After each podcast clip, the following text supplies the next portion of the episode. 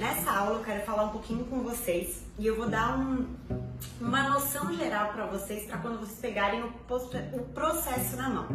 Ah, Tamara, mas tá, qual o processo? Quando o processo ele já tiver uma sentença ou, por exemplo, que já tiver transitado em julgado, por onde eu começo? Por onde é que você vai começar? Pegou um processo na mão. O cliente ligou para vocês, para vocês dar uma olhada no processo, passar um, um parecer para eles do que fazer.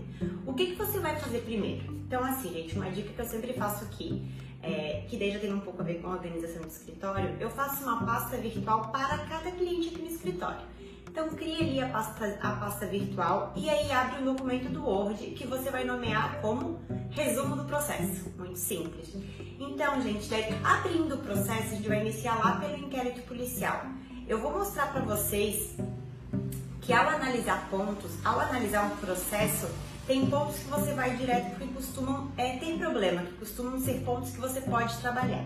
Porque, por exemplo, gente, se você pegar um processo que já tem sentença, é, que está em prazo de recurso, você vai poder apelar. O recurso de apelação, você vai poder alegar nulidade, vai poder alegar problemas na aplicação da pena. Então, eu vou estar mostrando para vocês esses pontos principais que podem ser alegados tanto em uma apelação, em recursos especiais, por exemplo, quanto é, em, em uma revisão criminal. Até algumas questões ali de, de aplicação da pena podem ser discutidas ainda em execução penal, como detração da pena, por exemplo. Então, assim, gente, criada essa pastinha virtual do cliente, é, você vai abrir esse arquivo do Word e vai escrever resumo do processo. A gente vai iniciar ali pelo inquérito policial. A gente está partindo do pressuposto que vocês não atuaram nessa fase inicial, que vocês estão sendo contratados apenas para esta fase é, final. Então, final não, que tem muita coisa para acontecer, né, gente? Geralmente essa parte ainda demora um pouquinho. Ainda mais se o réu estiver em liberdade. Então, coisas importantes para se anotar. Data do fato. Ah, mas por que eu anotar a data do fato? É o termo inicial da prescrição. Para a gente lá no final, é um ponto importante. O processo já está andando há alguns anos, dependendo da quantidade da pena, pode estar perto de prescrever ou não. E é importante a gente saber isso para saber como, como lidar com isso no processo. Então, a data do fato é você vai anotar porque é a primeira, a primeira data da prescrição. A idade do réu, gente, porque se ele tiver menos de 21 anos na data do fato ou mais de 70 na data, na data da sentença, o prazo prescricional vai ser reduzido pela metade. Então é uma informação importante e você vai anotar lá no seu resumo do processo, data do fato, idade do cliente, para que a gente analise a prescrição posteriormente. No inquérito policial, algo que é muito importante e que ele sempre vai delinear ali o futuro do seu trabalho é o depoimento do policial. A gente acha que por, pelo, por ser policial eles não vão deixar nenhuma brechinha pra gente trabalhar, mas eles sempre deixam algo pra gente trabalhar.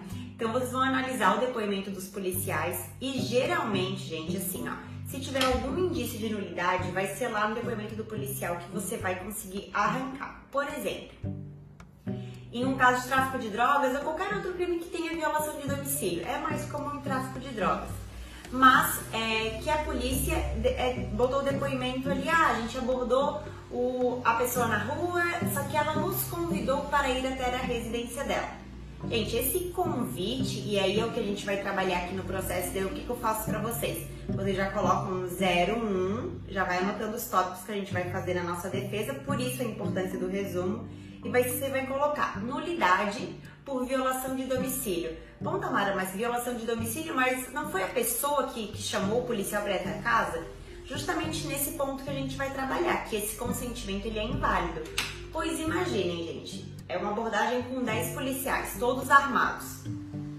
É, quem garante, né, e geralmente esses, esses consentimentos eles não são válidos não tem como considerar válidos porque o réu, naquela situação, ele não tem como dizer não. Ele vai dizer que um policial não pode entrar na casa dele. É isso na prática a gente sabe que não é assim. Então, ou muitas vezes até a pessoa fala que pode entrar, mas que a pessoa nem sabe que pode dizer não.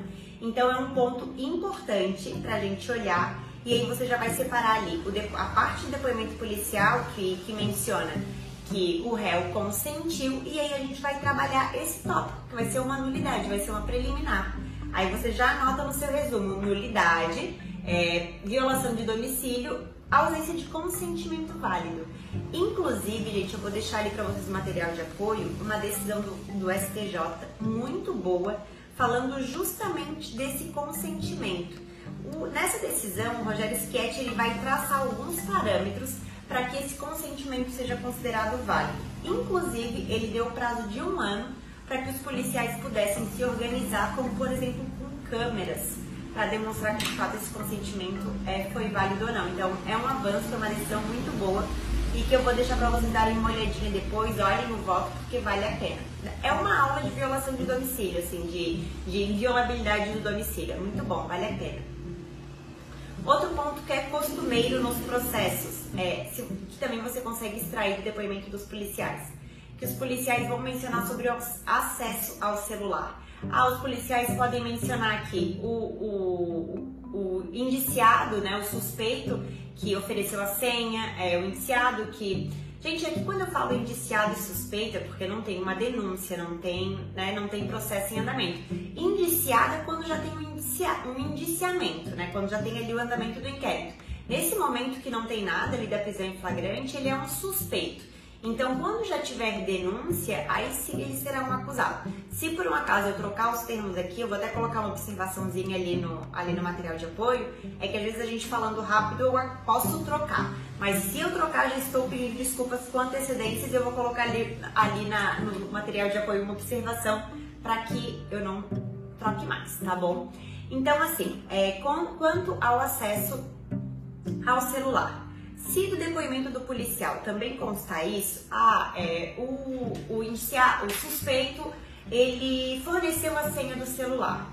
Gente, assim, ó, na prática, os policiais ali, geralmente com muita violência, ou em volta 10 policiais em volta do seu cliente, por exemplo, mandando ele colocar a senha, é impossível dizer que alguém conseguiria negar esse pedido, né? Então, da mesma forma que lá na violação de domicílio, se não tiver autorização judicial, a gente vai fazer um outro tópico de nulidade, falando nulidade, acesso no celular sem autorização judicial. A gente tem que ficar atento a uma situação, gente, assim, ó. É, algumas vezes os policiais, né, que já têm um pouco mais de, de experiência, eles acessam esse celular, eles pegam o que eles precisam, é, inclusive vai estar no inquérito, então por isso que é só ter um pouquinho de atenção para isso que eu vou falar. Eles pedem autorização judicial para o magistrado, o magistrado encaminha para a perícia só para tentar dar uma cara de legalidade. Só que esse acesso já foi realizado lá no inquérito policial. Gente, a autorização judicial ela precisa ser anterior ao acesso ao celular, senão não faria sentido. Então, da mesma forma, se isso acontecer, fique atento ah, teve autorização judicial, mas os policiais acessaram antes. Essa prova é ilícita e ela deve ser desentranhada do processo, tá? E vai ser esse nosso pedido. Então, caso tenha algum problema no acesso ao celular, que é algo que costuma ocorrer nos processos criminais, vai ser um outro tópico de nulidade preliminar de nulidade, acesso ao, celular sem ordem judicial e ali no caso, se alguém mencionar que teve, é, colocaram a senha e tudo mais, você vai dizer que esse consentimento é inválido, da mesma forma que no, no na violação de domicílio, se aplica a mesma situação. Gente, no caso de tráfico de drogas, é, para condenação tem que ter o laudo definitivo. Até tem algumas, algumas decisões dos tribunais superiores que dizem que se o laudo preliminar for feito por perito, dispensa-se esse laudo definitivo. Porque na prática o que acontece? Esse laudo inicial de quando é pego a droga, às vezes é feito pelo próprio policial, dizendo, olha, tem cor, tem cheiro da droga. Por isso que eles precisam encaminhar para os peritos, para que os peritos façam ali os exames, o, a, a, o, o procedimento padrão, para que constate que de fato aquilo ali é droga. Porque muitas vezes, por exemplo, assim, ah, um êxtase, ele vai para o laudo e aí constata-se que dentro daquele êxtase ali, na verdade, não tem os elementos que são, que são vedados, né, que não caracteriza a droga. Então, por isso a gente precisa do laudo definitivo. Se você perceber que o laudo inicial, o laudo preliminar, não foi feito por peritos e foi sentenciado sem o laudo definitivo, é um outro, uma outra preliminar, ou melhor, não é uma preliminar, perdão, você vai pedir a absolvição do seu cliente porque não tem, não tem a materialidade. A materialidade ela não, faz, ela não foi comprovada, né? não há existência da, da prova do fato. Então é isso que a gente vai trabalhar, é um ponto bem importante que a gente tem que ficar sempre atento, tá, gente? Porque muitas vezes vai para sentença, o magistrado sentença, sentencia sem um laudo definitivo. Então é algo que você tem que prestar atenção. Uh, outra situação, crimes que deixam vestígios. Os crimes que deixam vestígios é obrigatório ter o exame de corpo de delito. Caso não tenha esse corpo de delito, esse exame de corpo de delito, também se trata de uma nulidade. Então, se você for lá, for lá olhar, ah, se trata de um homicídio, né? Tem o um corpo, precisa desse exame de corpo de delito. Se não, é, é, nulo, né? Você vai pedir a nulidade do processo por ausência de corpo de delito. Então, é, esses são alguns dos tópicos iniciais ali que você vai trabalhar e que assim, são muito corriqueiros. Então, quando você pegar esse processo na mão, opa, vai lá, folheia o inquérito policial, data do fato, idade do réu, é, ali nos depoimentos dos policiais, tem nulidade, tem violação de domicílio, tem acesso ao celular, já são os tópicos iniciais. Seguindo ali, tem laudo definitivo, tem exame de corpo de delito, então fique atento, anote essas situações, eu coloquei ali também bem explicadinho no material de apoio, para que você que nunca é, manuseou um processo, que não sabe nem por onde começar, esse vai ser o ponto, o pontapé inicial. Gente, eu não tô falando de tudo, de todas as nulidades possíveis, né? Porque cada tópicozinho desse aqui daria uma aula. Então eu vou falar para vocês os mais corriqueiros, os mais comuns, para que se você pegar um processo você saiba o que fazer, tá? Mas ao longo desse curso aí a gente vai dar bastante informação para vocês, a gente vai tentar abraçá-los e passar toda a informação, todo o conhecimento que a gente tem para vocês, tá bom? Então não se preocupem que no decorrer dessa caminhada a gente vai ter muita troca. Gente, então assim, ó, finalizando a análise do inquérito policial, a gente vai para o processo. O processo geralmente ele vai iniciar ali pela denúncia e na denúncia você vai confirmar a data dos fatos e a idade do réu, como eu mencionei ali em cima, por conta da prescrição, a capitulação legal. Por que a capitulação legal, Tamara? Por que, eu preciso ver qual crime que o MP denunciou? Para a gente ver a pena mínima. Gente, se a pena mínima, isso é, uma, é um ponto importante também, que muitas vezes a gente passa batido. Se a pena mínima ela for igual ou inferior a um ano, o seu cliente ele tem direito à suspensão condicional do processo. É um benefício que o processo vai suspender, sendo que o seu cliente vai, vai responder uma, vai, vai cumprir uma série de requisitos. Essa suspensão condicional do processo é um instituto previsto lá na Lei 9.099, lá dos juizados especiais, e o réu, ele tem, o indiciado, o réu, nesse caso, ele tem o direito a essa proposta. Então, assim, o Ministério Público, ele deve oferecer essa proposta, essa suspensão condicional do processo. Se você chegou lá na sentença, né, para fazer apelação e observou que a pena mínima era igual ou inferior a um ano e não foi feito essa proposta ao seu, ao seu cliente, um dos pedidos vai ser que, a ausência de proposta de suspensão incondicional do processo, você vai pedir o retorno dos autos para que seja oportunizado essa, essa proposta para o réu. Mas aí você vai pensar, não, mas eu quero tentar a absolvição dele. Eu não quero que volte o processo. A gente não está dizendo que a gente vai aceitar a suspensão do condicional do processo. A gente quer que retorne os autos para que seja oportunizado a ele. Se ele quiser negar, não tem problema, o processo vai seguir. Mas muitas vezes, até contando com uma prescrição, às vezes vale a pena, porque é um tempo a mais que a gente ganha. Ainda mais se o cliente estiver em liberdade, então que a gente não tem pressa no processo. Então é algo a ser feito, tá, gente? Que você tem que prestar atenção. É, aí a gente vai fazer ali um tópicozinho nulidade por ausência de oferecimento da suspensão condicional do processo.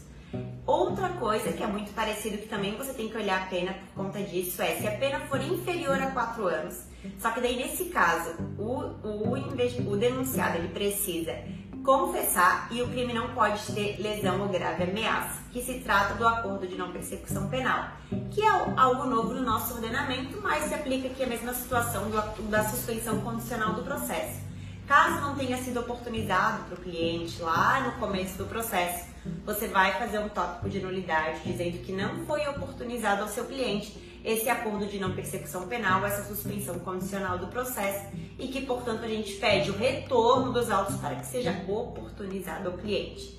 Gente, às vezes o que, que acontece? Às vezes o cliente lá no início do processo ele é citado por edital, É, inicialmente o MP faz a proposta de suspensão condicional do processo, mas aí ele é citado por edital e o processo demora. E aí quando retorna para o MP, o MP consegue citar esse cliente, mas dá continuidade à ação penal, o juiz recebe a denúncia e se esquece dessas propostas de suspensão condicional do processo, às vezes por conta do, da demora do processo. Não importa. Isso é um, um benefício que o réu tem e que tem que ser oportunizado é, essa proposta para ele. Então é algo que a gente tem que prestar atenção e, e trabalhar. Uh, gente, a citação também é algo muito importante no processo, afinal é o, é o momento em que o, o, o, réu ele toma ciência daquela ação penal e ele tem a oportunidade de se defender. Então é com a citação que a gente faz com que a ampla defesa, o contraditório, ele de fato seja ali de certa forma garantido, porque quando o réu, o réu ele vai ter ciência da acusação que tem sobre ele e que ele vai ter a oportunidade de contratar um advogado e se inteirar ali sobre a acusação que paira sobre ele. Então, assim, é, na, no criminal, ele precisa ser, no processo penal, se exige que ele seja, seja citado pessoalmente mesmo que solto ou preso. Então, de qualquer forma, o oficial de justiça tem que ir lá pessoalmente no estabelecimento prisional, se ele estiver preso, e realizar essa, situação, essa citação de forma pessoal e pegar a assinatura dele. Gente, uma, tem outros tipos de citação, mas eu vou falar para vocês aqui daí dá mais problema, como eu mencionei, né? a gente vai pontuar aqui os tópicos mais importantes. A citação por edital é algo que deve ser realizado assim, ó, em última ocasião. Por exemplo, o Ministério Público oficiou o, as, os órgãos de telefonia, de água, de luz, não conseguiu telefone, não conseguiu nenhum endereço novo. O MP pediu é, a citação por oficial de justiça, o oficial de justiça foi lá em três oportunidades.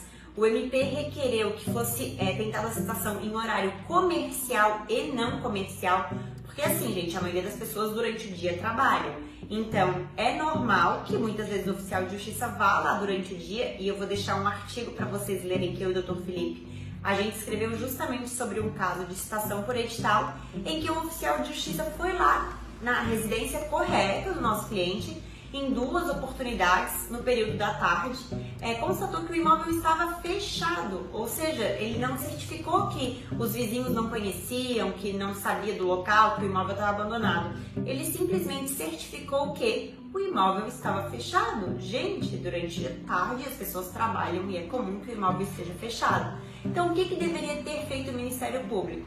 Ele deveria ter requerido uma intimação, ali uma citação por oficial de justiça, mas em um horário não comercial, às 6, às 7, às 8, às 9 horas da noite, e não simplesmente tentado essa única vez e ter pedido a citação por edital. Pior, nessa situação o magistrado deferiu a citação por edital e o cliente ele foi citado por edital sem o esgotamento das vias. Então aqui vai ser um outro tópico para você anotar lá no seu resumo é, nulidade, citação por edital, ausência de esgotamento das vias, gente. Então, assim, é, a citação é algo muito importante e qualquer problema na formalidade da citação é, vai gerar nulidade. Então, assim, é algo importante e você tem que se atentar e olhar lá no começo do processo. Outro ponto que vai ser importante pensando na nossa prescrição, data do recebimento da denúncia. Então, a data do recebimento da denúncia, ó, para vocês anotarem, data dos fatos vai ser o termo inicial da prescrição. Depois, recebimento da denúncia vai ser um termo de interrupção da prescrição.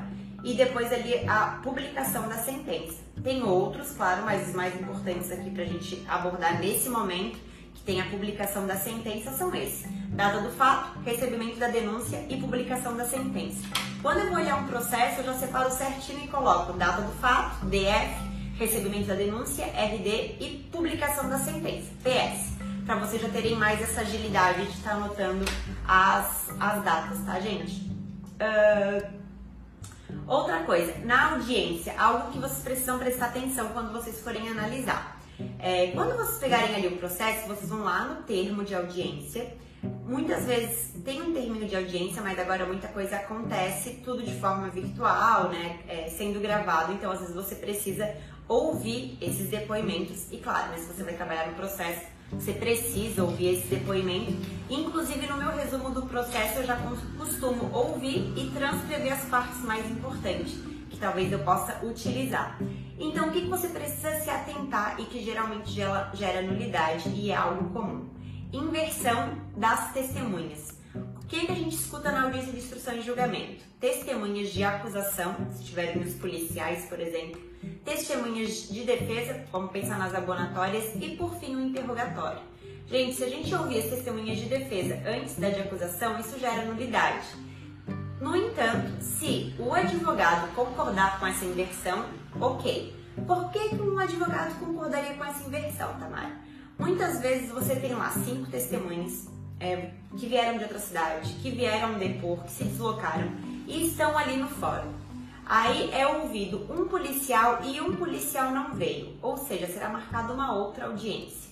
Você, como advogado, com medo de perder suas testemunhas e para que, né, para que elas não tenham todo esse trabalho novamente, você vai falar, doutora, para a juíza, eu gostaria de ouvir as testemunhas de defesa é, agora, porque elas já estão aqui, e aí eu concordo com a inversão da ordem, sem problema. Você pode fazer essa solicitação, sem problema nenhum. Se for uma atitude do advogado, gente, tudo bem. Caso a, a, o, o, juiz ou o promotor que quiser fazer essa inversão e o advogado não concordar, isso gera nulidade. Então é algo que você tem que prestar atenção ali no termo de audiência ou é, nos próprios áudios, que se caso tiver o inconformismo do advogado, isso gera nulidade e aí vai ser um outro tópico. Nulidade e inversão da ordem das testemunhas. Gente, é, em audiência, ainda que o réu esteja preso, ele deve estar presente. Ele tem que ser intimado com o ato e ele tem que se fazer presente. Ah, mas a, o presídio esqueceu de levar ele. Não importa. Então a gente remarca. No entanto, da mesma forma como a inversão da ordem das testemunhas, se o advogado concordar com a ausência do réu, tudo bem. Muitas vezes, gente, é, quem está nessa audiência é um advogado dativo, com pouco, né, com pouca experiência. Às vezes o réu nem ficou sabendo dessa audiência. Caso esse cliente fale para você, olha, eu não sei quem me defendeu, acho que foi um dativo, que nomearam e tudo mais. Se você perceber que teve alguma deficiência ali é, na, na defesa, é algo que, de, da mesma forma, se tiver ausência do réu, dá para você trabalhar. Olha, o réu ele não concordou, ele não conversou com o advogado, foi realizada a audiência sem a presença dele e a gente vai tentar nulidade em cima disso. No entanto, temos um artigo, eu e o Dr. Felipe Jenkins, de uma situação que aconteceu aqui no escritório que nós optamos que o cliente ele não fosse na audiência. Ele estava preso, é, ele seria ouvido de forma virtual e a gente pediu para a juíza nem ligar a câmera dele.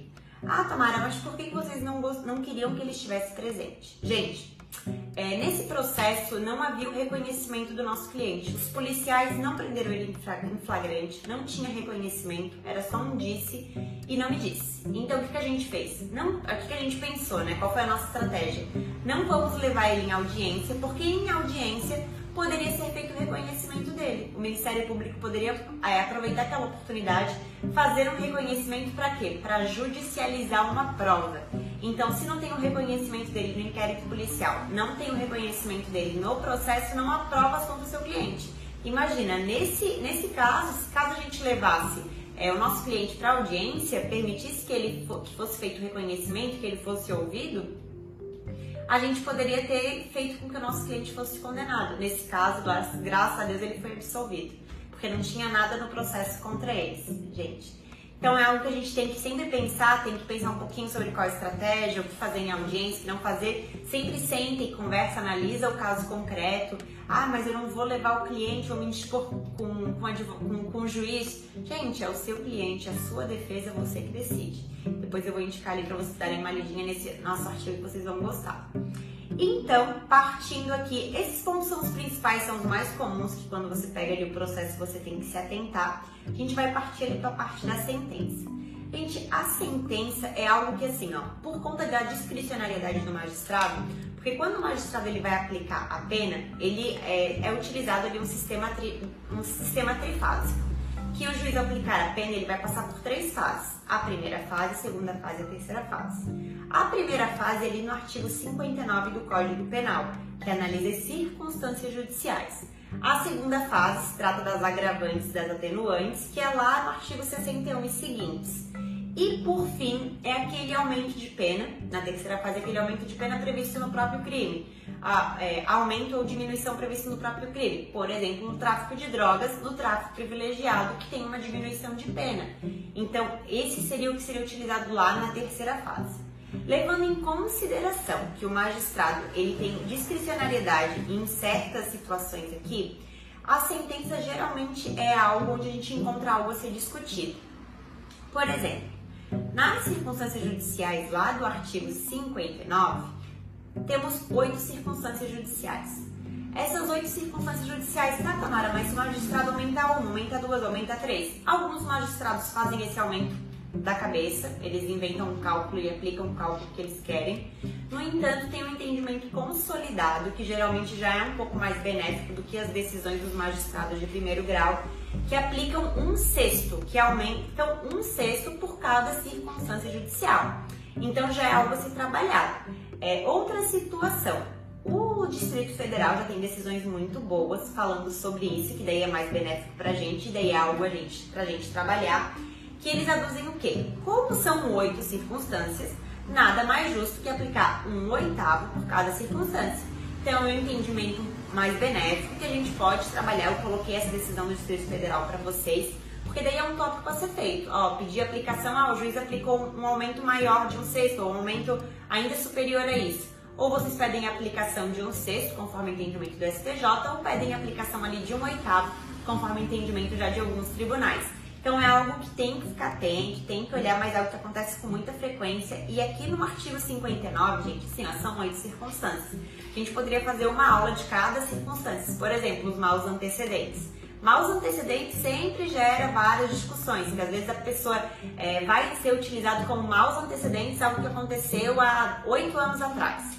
Então a gente vai bater na tecla que a gente não quer esse aumento de ser e que a pessoa não pode ser punida eternamente então a gente vai trabalhar várias situações. Então aqui o que mais importante para eu falar para vocês agora é, além das circunstâncias, né, que a gente poderia falar em uma por uma, é o aumento, é a quantidade, é quanto será aumentado. Se o juiz aumentar é, mais de um sexto, mais de um oitavo, nós, te nós temos decisões dos tribunais muito favoráveis para realizar uma diminuição, re realizar uma, uma menor diminuição. Então, é, prestem atenção que isso é algo bem interessante. Então, ali na segunda fase da dosimetria, é, que são as atenuantes e agravantes, eu vou falar de uma agravante e uma atenuante que costumam é, gerar mais problema, ou seja, que costumam é, dar mais, que a gente consegue ter a possibilidade de trabalhar com elas, porque geralmente elas são analisadas de forma equivocada e que tem decisões nos tribunais superiores que nos, favore que nos favorecem. Então, é assim, atenuante é a nossa confissão e essa agravante é a reincidência. Gente, o que é reincidência? Eu, Tamara, cometi um crime e hoje esse crime, ou eu finalizei, eu, hoje eu cumpri a pena ou foi extinta a punibilidade desse crime. Nos próximos cinco anos, se eu cometer algum crime, eu serei reincidente. Após esse período, não poderá mais ser considerado como reincidente e, portanto, não poderá ser considerado como agravante. É, isso sempre, o que, que, eu, que, que eu costumo olhar? Porque às vezes o magistrado vai falar assim, ó, ah, título de reincidência, ele menciona só um número. Eu sempre indico, e eu já peguei erros nesse sentido, que você vá lá olhar esse crime, ver quando foi cometido, ver se não passou o tempo da reincidência, para que a gente possa estar trabalhando em uma, uma apelação ou até numa revisão criminal. Então, se atente a esses pontos, porque isso pode fazer diferença no seu pedido. A confissão, gente, assim, ó, a confissão, quando ela for utilizada, vamos supor que o réu, ele confessou lá no inquérito policial, em juízo ele não confessou, mas em sentença o magistrado condenou ele, levando em consideração a confissão usa, usada lá no inquérito policial. Não só essa confissão do inquérito, claro, é, com outras provas, mas ele mencionou essa confissão. Ainda que o seu cliente ele não tenha confessado em audiência no processo judicial, essa confissão ela deve ser valorada. A partir do momento que a confissão é utilizada para mexer no entendimento do magistrado, ela deve ser sim atenuante de pena. Então é algo que a gente tem que ficar atento porque você tem que lá pedir. Se o magistrado mencionou algo sobre a confissão e não colocou como atenuante a confissão, vai ser um dos seus pedidos. Outro ponto, quando a gente tem uma agravante, por exemplo, de reincidência e essa atenuante de confissão, a gente, elas se abatem, não se tem um aumento nem uma diminuição, porque fica elas por elas, elas têm o mesmo peso nesse caso. Outra coisa relacionada à, à confissão. Gente, tem um entendimento que quando, por exemplo, ali na primeira fase não se aumentou a pena, ficou uma pena mínima de 5 anos, por exemplo, que já era a pena mínima do crime. Ele confessou, o juiz reconheceu a confissão. No entanto, tem uma súmula do STJ, que depois eu vou mencionar para vocês, que diz que a pena ela não pode passar do mínimo legal. Ali ela não pode ser diminuída aquém do mínimo legal. Ora, lá no tráfico privilegiado poderia diminuir, né, abaixo do mínimo legal. Por que, que a confissão não poderia ser uma atenuante? E acontece que assim, ó, lá no Código de Processo Penal, no artigo 65, é, no artigo 65, isso, diz que as atenuantes sempre atenuam a pena. Gente, então assim, se as atenuantes, a confissão nesse caso sempre atenua a pena, por que, que tem essa, essa resistência em diminuir a pena abaixo do mínimo legal? Então, isso é algo que você pode trabalhar. Eu faço tópicos nas minhas petições e eu peço sim, ainda que não tenha agravante, que tenha só o reconhecimento da confissão e que não tenha sido realizado esse aumento na primeira fase, eu peço o reconhecimento da confissão e eu peço que a pena seja diminuída aquém do mínimo legal. Então isso é algo que também sempre acontece, os magistrados costumam negar, mas tem alguns entendimentos perdidos e a tese é forte. Então assim, ó, tem coisas que a gente tem que continuar batendo na tecla, porque tem coisas que só batendo muito na tecla que muda. Então a gente não pode desistir, a gente tem que continuar. Uh, gente, ali na terceira fase da dosimetria, como eu mencionei para vocês, é aqueles aumentos ou diminuições previstos no próprio, no próprio crime. É, o reconhecimento de tráfico privilegiado, então, ele seria realizado lá na terceira fase e o juiz, se reconhecer que estão presentes os requisitos do tráfico privilegiado, o magistrado ele pode diminuir a pena de um sexto a dois terços. Aqui, já entrando um pouquinho ali sobre o tráfico, eu quero mencionar duas situações, duas situações para vocês. Quando é uma situação de tráfico de drogas, a quantidade de drogas, quando ela é valorada lá na primeira fase, gente, ou seja, porque tem um artigo lá da Lei de Drogas, no artigo 42, que menciona que a natureza e a quantidade de drogas podem ser analisadas no artigo 59. O magistrado ele tem até essa opção, ele pode é, analisar a natureza e a quantidade de drogas na primeira fase ou na terceira fase para fazer essa diminuição do tráfico privilegiado. Acontece que, se ele utilizar a natureza e a quantidade de droga lá na primeira fase, ele não vai poder utilizar aqui na terceira fase para fazer, se vai aplicar um sexto, dois terços, ou se vai fazer um meio termo. Então ele só pode utilizar em uma das fases. Isso tem diversas decisões muito boas nesse sentido. Então é algo que tem que ficar atento. Até porque imagina, né, gente?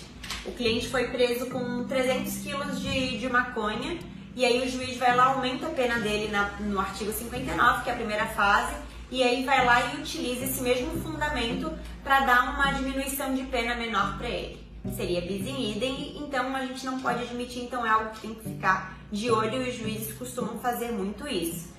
Até porque assim, né, tráfico de drogas, muita gente responde o processo todo é, com advogado dativo, ou às vezes com a defensoria pública que não consegue se ater a todos esses detalhes, então vai passando, vai passando, enquanto isso muita gente fica preso a mais do que devia e de, e de forma ilegal, né? Então é complicado, a gente tem que ficar, a gente tem que ficar bem atento. Então, assim, se a quantidade de droga foi utilizada lá na primeira fase, gente, o aumento aqui na terceira fase deve ser o máximo. Se o juiz pode diminuir de um sexto a dois terços, ele vai fazer é, o maior, a maior diminuição para o tráfico de drogas, porque aqui não tem fundamento nenhum para que ele não conceda o maior aumento. É, lembrando que todas essas fases, todo, tudo isso que eu mencionei para vocês, cada circunstância judicial, cada atenuante, cada agravante, cada aumento ou diminuição de pena, a gente tem que ser devidamente fundamentado. O magistrado ele tem sim certa discricionariedade, mas essa discricionariedade não pode partir da cabeça dele. tem que ter fundamento em lei e tem que ser devidamente fundamentado. Afinal, a profissão do magistrado, a função do magistrado é fundamentar. É fundamentando que ele se justifica porque ele decidiu assim. Né? Não é porque sim, conforme minha consciência diz. Não, não é. Deve fundamentar. Então é o que a gente tem que ficar de olho. É, gente, é, duas últimas situações que eu quero mencionar para vocês. Uma, que muita gente não dá bola porque às vezes até porque o réu é pobre, às vezes o réu tá com o nome sujo e não dá bola.